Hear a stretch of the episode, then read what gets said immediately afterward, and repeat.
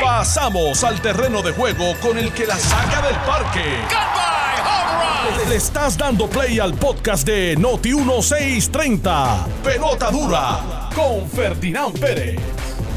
Bueno, ¿qué tal amigos? Saludos cordiales, bienvenidos a Jugando Pelota Dura. Hoy desde Mayagüez, Puerto Rico, estamos en el Mayagüez Mall y estamos aquí de pláceme. Llegamos unos minutitos tarde porque don Carlos Mercader al volante no es fácil. Pero estamos aquí eh, listos para una transmisión de dos horas acá en el Mayagüez Mall. Oye, y no hicimos más que entrar y nos han tratado a cuerpo de rey aquí, gracias a la compañía de turismo que nos ha traído hasta acá, hasta Mayagüez. Ahorita vamos a hablar con ellos de toda esta campaña de turisteando, voy turisteando, que está quedando espectacular. Y aquí está el conductor oficial del equipo de Jugando Potadura, don Carlos Mercader. Buenos días, Ferdinand. Buenos días a toda la radio audiencia, los que están conectados a través de Noti 630 y a través del Facebook Live de Jugando Pelotadura y, y también de Noti 630. El mejor programa de radio hoy Sí, señor. desde el mejor pueblo de Puerto Rico, Mayagüez, pueblo más bello, pueblo de una historia increíble. Increíble. Estamos aquí gracias a la compañía de turismo. Obviamente hoy buscando nuestro pasaporte. Oiga, Gracias, Mire. gracias. mire, ¿y usted tiene su pasaporte?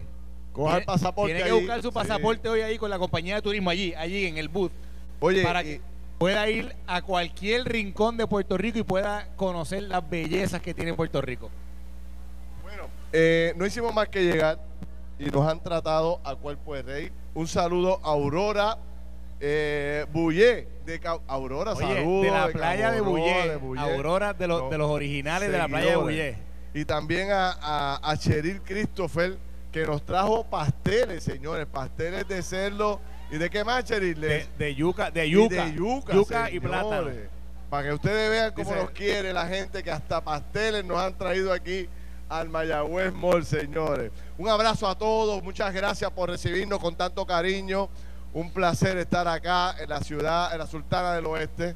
Vamos a darle dos horitas aquí bien chévere de atención, hablar un poco de la región, qué está pasando en Mayagüez, qué está pasando en los pueblos de la periferia. Llegó, llegó la, eh, la inyección económica que todo el mundo estaba esperando, cómo está el asunto del empleo. La vacunación se la está moviendo, se está moviendo. Sí, señor. Así que quédese con nosotros que vamos a hablarlo, vamos a hablar de, de todo lo que está ocurriendo por acá, por el área oeste, que a veces nos desconectamos. Es como dos Puerto Ricos, Carlos. Es lo que pasa en San Juan y a veces creemos que lo que pasa en San Juan es lo más importante y que todo el mundo está pendiente a eso. Sin embargo, ¿sabes? Hay 77 municipios adicionales, incluyendo los Es del área así. oeste, ¿verdad? Que casi nunca se habla de ellos. Igual que los del área sur, como tienen su propia eh, eh, prensa en cada una de sus correcto. zonas. Sí, la Entonces, parte, toda la parte regional. Exactamente. que entre ellos mismos, ¿verdad? Ahí, ahí la- las noticias que va pasando en la región, a veces nosotros no las cubrimos. no las cubrimos. Pero hoy tuvimos la oportunidad cuando veníamos de camino acá, cuando íbamos pueblo por pueblo, íbamos hablando, ¿verdad? Un poquito discurriendo sobre lo que iba, cómo se veía cada una, el movimiento, el movimiento económico, cómo, cómo se veía el movimiento de infraestructura, etcétera. Yo creo que de eso vamos a hablar un poco hoy, además que vamos a tener a varios alcaldes invitados, varios representantes también van a estar con nosotros.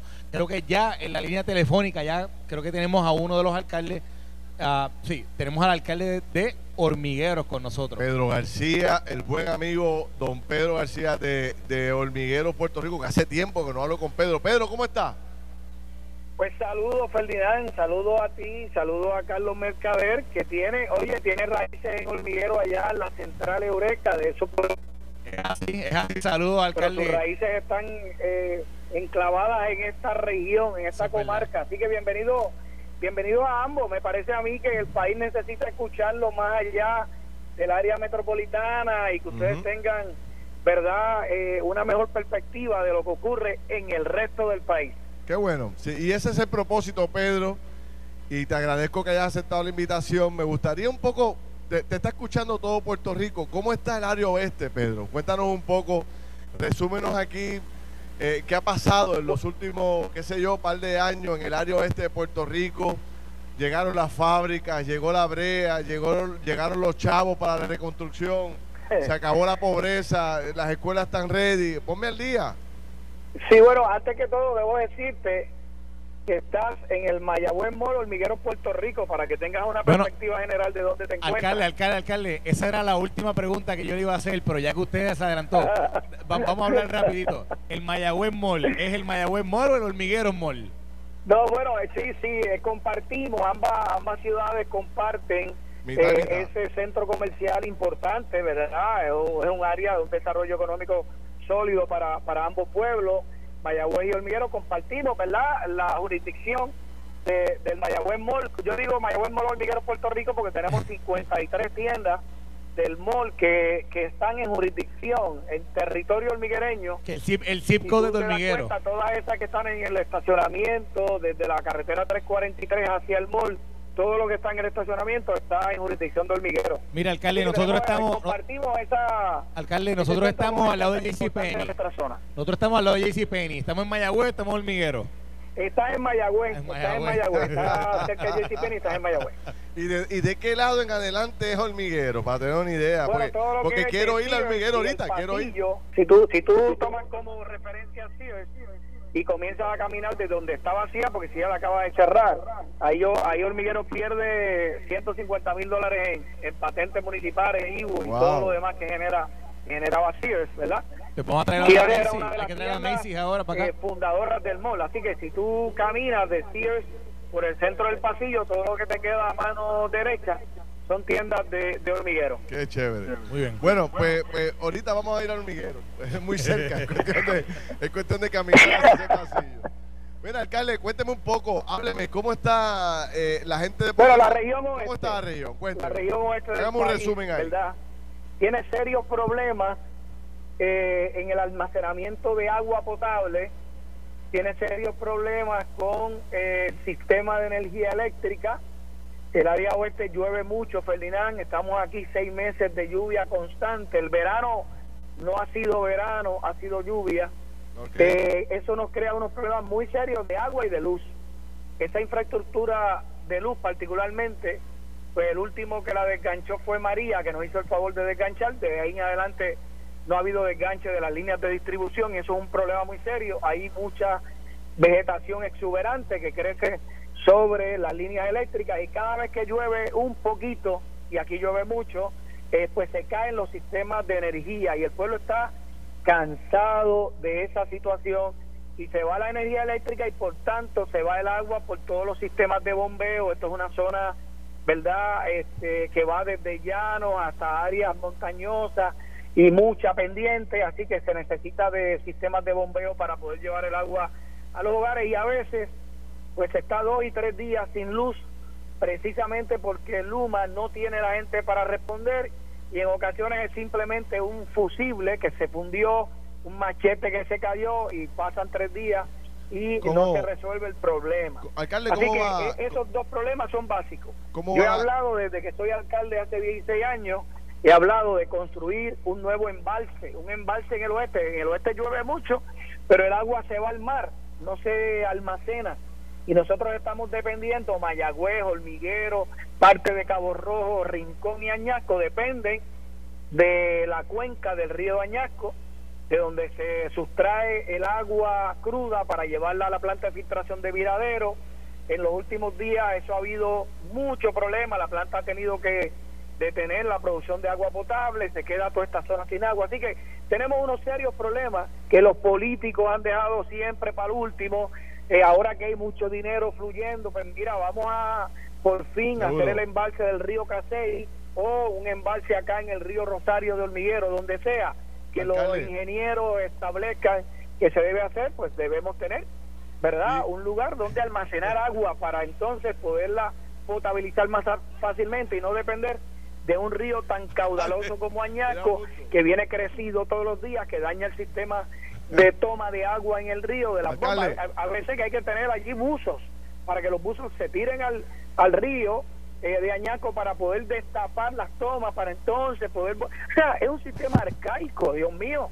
Eh, eh, estos sistemas se crearon hace 30, 40 años y dependemos aún de ellos, no no estamos creando cosas nuevas, los embalses, eh, tú sabes, están eh, están sedimentados los que existen. Mire, alcalde. Eh, Todo eso lo, lo, lo legó la gente que administró el país de los, en los 40, en los 50, en los 60. ¿Y qué hemos hecho nosotros? La nueva dirección política del Pedro. país. Nada, vivir de lo que hicieron aquellos. Pedro, te pregunto, eh, el tema de la relación el contacto con Luma, ¿ya pudieron establecer un buen contacto?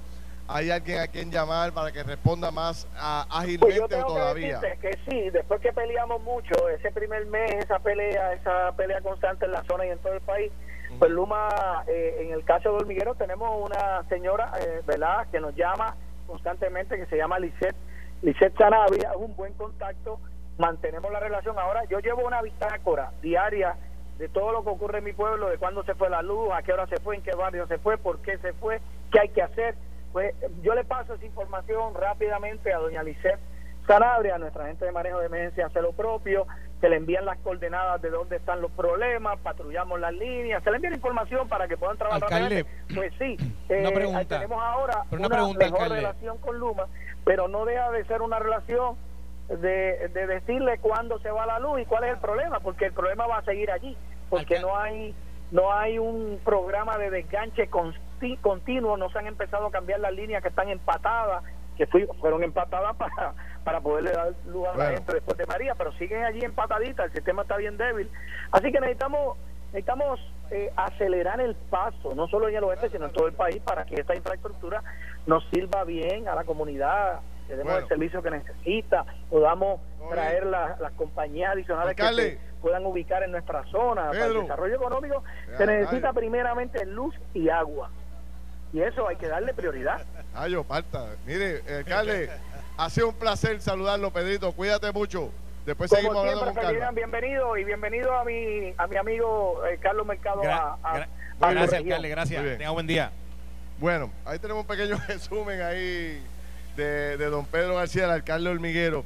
Yo quería aprovechar hoy el día, con todo este público que teníamos aquí, para un poco también analizar una medida que se está empezando a considerar en muchos países del mundo y que Puerto Rico ya lo tiene en agenda, que es la posibilidad, ¿verdad?, de que se tomen algunas iniciativas para que aquellas personas que no se han vacunado, si van a ir a lugares como centros comerciales, restaurantes, tiendas, eventos deportivos, si no están vacunados no pueden entrar. Entonces yo quería saber cómo ustedes lo ven, si ustedes están a favor. Lo- Los que están a favor, levanten la mano ahí. Venga acá, venga, venga ¿Está acá. todo el mundo vacunado Venga, aquí? Cheryl, ¿Está todo el mundo acá. vacunado? ¿Está todo el Cheryl, mundo? ¿qué usted, Todo el qué usted mundo cree de eso? Mira, aquí tenemos a Cheryl. está, Che- Los Cheryl. pasteles. ¿Qué tú usted cree? Sí, buenos días. Yo entiendo que es un deber de todos eh, vacunarnos por la responsabilidad para todo el pueblo de Puerto Rico y nosotros mismos. Gracias. Muy bien, gracias Yo- a usted. Puerto Rico, Puerto Rico debería moverse en esa dirección. Pregunto, mire, mire, ya anda con la vacuna. Mira, mira, mira, con la tarjeta de la vacuna. Consumí kit y todo. Que no se le pierda, guarde eso bien ahí. Hay que hacer, voy a seguir con ese tema, voy a hacer una cortita pausa y regreso con ese tema que sé que llama mucho la atención y genera eh, mucha pasión este tema a través de todo Puerto Rico. Venimos rápido también con la gente de turismo. Estás escuchando el podcast de Pelota Dura, en Noti1 con Ferdinand Pérez. Bueno, mis amigos, regresamos aquí a Jugando Pelota Dura, hoy en edición especial desde el Mayagüez Mall. Señores, hacía tiempo que no veníamos a Mayagüez. Gracias a la compañía de turismo que nos ha invitado a hacer este tour por todo Puerto Rico para que todo el mundo, oiga, ponche el pasaporte, que es lo que está de moda. Ha sido la campaña más exitosa que yo recuerdo que hayas lanzado la compañía de turismo para promover el turismo interno. Y hablando de- del tema de turismo, Carlos, vamos a, a presentar a María Margarita, que es la subdirectora de la compañía de turismo en Puerto Rico. ¿Cómo está, directora? Ya estoy bien y ustedes. Gracias Muy por la invitación. Pues muy bien, muy bien. ¿Cómo les ha ido con el, con el pasaporte de la compañía de turismo? Pues nos ha ido súper bien. Ese es el boom del momento.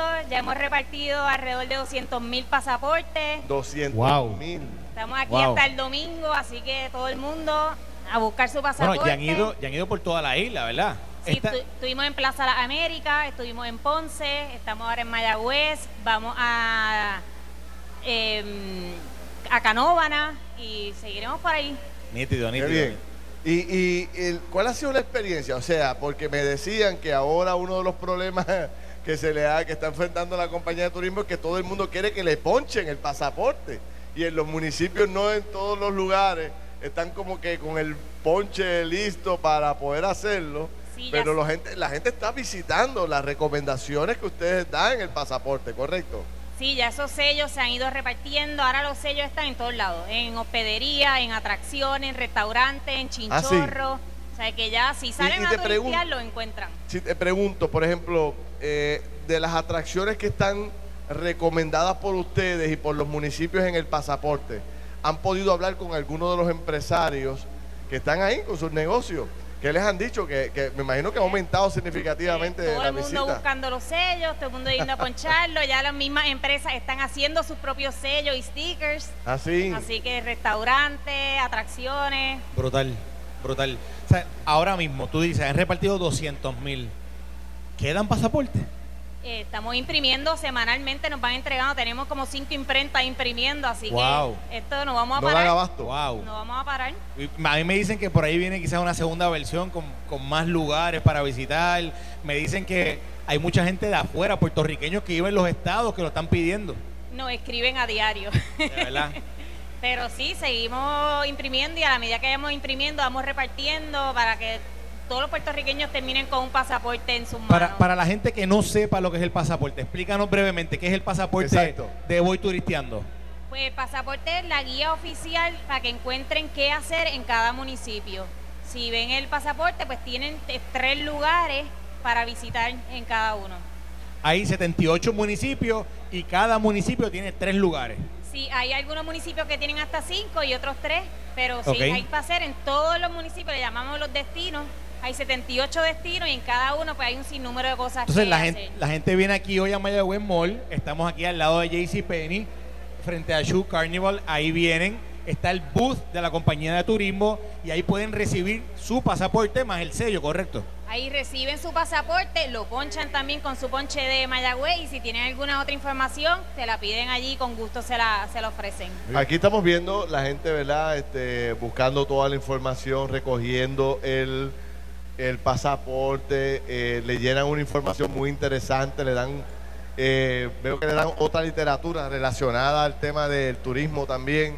Sí, tenemos colaterales con información adicional eh, de voy turisteando, de qué hacer en los municipios, atracciones. Yo veo que ahí tienen como un pincito de un coquí que está, precioso, está chulo. Mira, ¿y cómo está el tema de, de la ocupación en los hoteles hoy y en los paradores? La ocupación está sumamente alta, ya nos están llegando los estimados para lo que va a ser este fin de semana largo, ya hay regiones que tienen hasta un 95%. Wow. Así que se irán llenando a medida que pase a ser que fin de semana. Un abrazo. Pues qué bueno, me parece buenísimo, te felicitamos por la iniciativa, eh, también al director de la compañía de turismo, ahorita vamos a convertir con eh, Amari Jarocho, que está por ahí, vamos a conversar con ella ahorita para otras estrategias de mercadeo pero les recomendamos a todos los que no tienen ese pasaporte, aproveche, porque ya han distribuido 200 mil.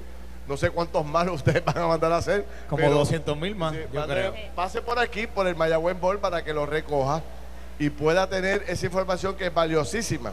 Ese librito, todo el mundo anda con él encima. Yo tengo uno en el carro y uno en mi maletín. Yo tengo uno en el dash. Espero que lo hayan ya ponchado con el ponche de Mayagüez. De hecho, em, nosotros fuimos a Río Grande el fin de semana, buscamos el, el pasaporte y había una recomendación de excelente y fuimos. Y fuiste. Y ah. fuimos y la pasamos súper bien. O sea que la verdad que es excelente el pasaporte, búsquelo para que lo pueda aprovechar. Digo, invitamos a todos los que nos están escuchando, que de aquí del área de Mayagüez, del Miguero, San Germán, Añasco, vengan aquí al Mayagüez Mall, se toman una foto con Ferdinand Pérez y buscan también su pasaporte para, el pasaporte de la compañía de turismo.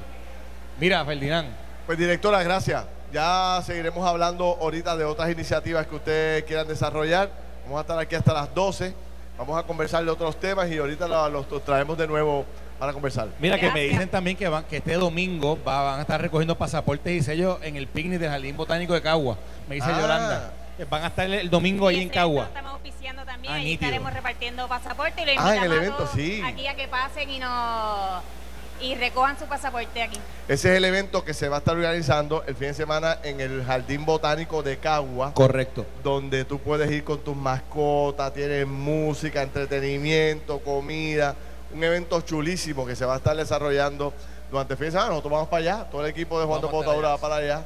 Y ustedes van a estar también, la compañía de turismo, van a estar entregando los pasaportes. Ah, no, pues fíjate, eso va a ser un party tremendo lo que va a haber allá en el Jardín Botánico. Bueno, dejamos sobre el tintero el tema que nace de una iniciativa que toma el presidente de Francia. Lo discutimos ayer en nuestro programa y hoy, Carlos, básicamente es portada en todos los periódicos y todas las noticias están analizando eh, la posibilidad de que se tomen medidas con aquellas personas que no se han vacunado. Eh, anoche nosotros conversando con la secretaria de la gobernación nos confirmó oficialmente que el gobierno de Puerto Rico está evaluando también estrategias como esta. No son estrategias de castigo, no son estrategias para coartarle el derecho de la movilidad y de, y de la movilidad y de otras estrategias, ¿verdad? Que tú haces eh, del diario vivir, sino que son estrategias para asegurar que los que tengan el privilegio para entrar a unos lugares particulares son los que están vacunados. ¿Por qué este dato es importante, mis amigos? Nosotros tuvimos un gran logro como país hace unos meses atrás cuando bajamos el nivel de positividad del COVID a 1.5%. Correcto. De más de 10 que estábamos, ¿te acuerdas? sí, me acuerdo. Bajamos a 1.5, ese fue el logro permitió que todos pudiéramos volver a salir, ir a los centros comerciales, a los restaurantes, a los conciertos. Pero ¿qué pasa? Poco a poco estamos volviendo a aumentar ese nivel. De hecho, ha habido en 10 días una duplicación de las hospitalizaciones y hoy amanecimos con más de 100 casos positivos nuevamente de COVID. Después de estar en 20 casitos, ya estamos en más de 100. Entonces, ya estamos en, subimos de 1.5 a 4.4% ayer. Y escuche bien, cuando lleguemos al 5%, que parece ser que eso va camino a llegar al 5%, este 5% obliga al gobierno a tener que tomar nuevas medidas de control, que pueden ser nuevamente restringirnos la, la movilidad, restringirnos nuestras actividades volver con el toque de queda en unos horarios y eso sería desastroso para Puerto Rico. Entonces, el presidente de Francia dice, pero no, ahora en esta nueva ocasión nos vamos a pagar todos juntos por pecadores. En esta ocasión, los que se quedarán en su casa serán los que no estén vacunados. Y entonces, bueno, pues eso ha generado un debate global. Todos los países del mundo están trabajando e, esa medida incluyendo a Puerto Rico. Y la pregunta que yo hago en voz alta, la hicimos ayer en televisión, en radio, aquí en el programa, ¿qué piensa usted como ciudadano? ¿Es necesario que nos castiguen a todos por igual o los que cumplimos con la responsabilidad histórica bueno. que, nos, que nos dio el momento de vacunarnos? Tenemos que pagar también por los que no se han vacunado. Carlos. Bueno, Ferdinand, pero la discusión fue desde lo que Macron estableció, en Francia a la posibilidad de que se legisle para, hacer, mandatorio la vacunación. Correcto. Y tú sabes que en el programa ayer estábamos discutiendo si era posible o no era posible. Discutimos el caso del Tribunal Supremo de los Estados Unidos eh, que se remonta al 1905, donde básicamente permitieron al estado de Massachusetts hacerlo mandatorio. La pregunta es, ¿estamos en el momento para que Puerto Rico legisle para que sea mandatoria la vacunación? Ahora aquí está con nosotros el representante Che Pérez. Vamos a preguntarle a él cómo está el ambiente en la legislatura, si esto es algo que se está discutiendo o no se está discutiendo. ¿Es una posibilidad, representante? Buenos días, ¿cómo está? Muy buenos días, Carlos. Buenos días, Ferdinand y todo el público de escucha y a nuestra gente aquí en Mayagüez Mall. Mira, eh, Che, este tema, esto ha ido, esto ha cogido velocidad. Primero estábamos hablando sobre lo que Macron estaba estableciendo, que iban a penalizar a aquellos que no se habían vacunado, pero ya por la noche de esta mañana ya lo que se está discutiendo es, ¿será posible legislar para que la vacuna sea obligatoria? Y te pregunto, ¿cuál es tu posición? ¿Cómo tú ves la legislatura? ¿Nos estamos moviendo hacia eso? Mira, eh, mi posición es que es bien importante que nos vacunemos y yo creo que es una responsabilidad y es un acto también de desprendimiento hacia los demás. Pues uno como ciudadano tiene esa responsabilidad eh, de evitar que los demás también se contagien para también uno también protegerse y a lo suyo. Eh, sí hay, una, hay discusión, también en los pasillos ha habido discusión. Hay legislación que iba dirigida no necesariamente a obligar a vacunar, sino a crear también una especie de, de, expediente de vacunación que fue el compañero Navarro Suárez y trajo eh, mucha discusión, porque yo creo que en primer lugar hay desinformación. Eh, yo apuesto en primer lugar, antes de llegar al, al, extremo de obligar, conociendo cuál es la dinámica eh, entre distintos grupos que se oponen a la vacunación compulsoria, respetando su opinión, pero es en educar a las personas de que es importante vacunarse, de llevar el mensaje para evitar tener que volver hacia atrás. No queremos volver atrás. Pero no, estamos tarde para eso. O sea, pues- ¿quién, ¿quién en Puerto Rico no sabe que es importante vacunarse, representante? el que no se ha vacunado hoy es porque está esperando que le den los chavitos o porque tiene una convicción que hay que respetarle, o una, una convicción cristiana o una condición de salud. Esas son las únicas. ¿ah? O los niños. O los niños, claro. Esas son las únicas dos ¿verdad? Razones fundamentales que yo puedo reconocer. Los otros que no se han vacunado es, bueno, porque no quieren, ¿sabes? Porque están con cuentos e historias. Pues entonces la pregunta que yo le hago, ¿habrá votos en la Cámara de Representantes para legislar una de dos cosas? O que se, como decía Carlos, convertir en mandatorio la obligación, la, vacunación. O restringirle el, eh, eh, las salidas a los que no se han vacunado. Mira, definitivamente. Habrá voto para eso, no es fácil. Va a haber votos para los ah, dos, pero va a haber, presiones políticas de estos grupos que, como bien mencionaste, que por motivos religiosos también se oponen. Y sabemos también que ya hay eh, instituciones políticas, partidos políticos que representan directamente a estos grupos y sus propios intereses. Mi llamado a esas personas es que primero vamos a hablar, vamos a la sensatez de todo esto. Yo creo que eh, eh, es un tema que va a propiciar otra vez nuevamente la polarización de, Puerto Rico como sociedad. Eh, pero también tenemos que pensar en las consecuencias de no vacunarnos. Queremos volver al encierro, queremos evitar que no te dejen entrar en, un lugar. No, ¿verdad? Bueno, pues vamos a vacunarnos. Todos sabemos que son más los riesgos de no estar vacunado a vacunarse. imagínate. Yo, no quisiera llegar al extremo ese, Ferdinand, para poder también enfocarnos en otras cosas. Pero, en mi caso, si me preguntan, yo lo haría compulsorio. Yo lo haría compulsorio, pero sabemos que, que va a haber este, esta pelea tan grande dentro de este grupo y hay, algunos que, ceden. Hay que buscar el bien colectivo. ¿Qué es lo que nos conviene como sociedad, como país? Respetándole el derecho a los que no quieren vacunarse pero si colectivamente para Puerto Rico y para el mundo entero lo ideal es que nos vacunemos, pues hay que ponerse los cinturones en su sitio y apretárnoslos y, tomar decisiones. Porque sería increíble que volvamos a cerrar el país. Sería increíble que volvamos a cerrar este centro comercial, los negocios, por dos o tres que no quieran vacunarse en Puerto Rico. Aquellos que tienen creencias religiosas y condiciones de salud, hay que respetarle ese derecho. Pero si usted no tiene ninguna de las dos y no se ha vacunado, por culpa suya, yo no me voy a quedar en casa. yo no me voy a volver a encerrar. Yo no voy a volver a cerrar mi negocio.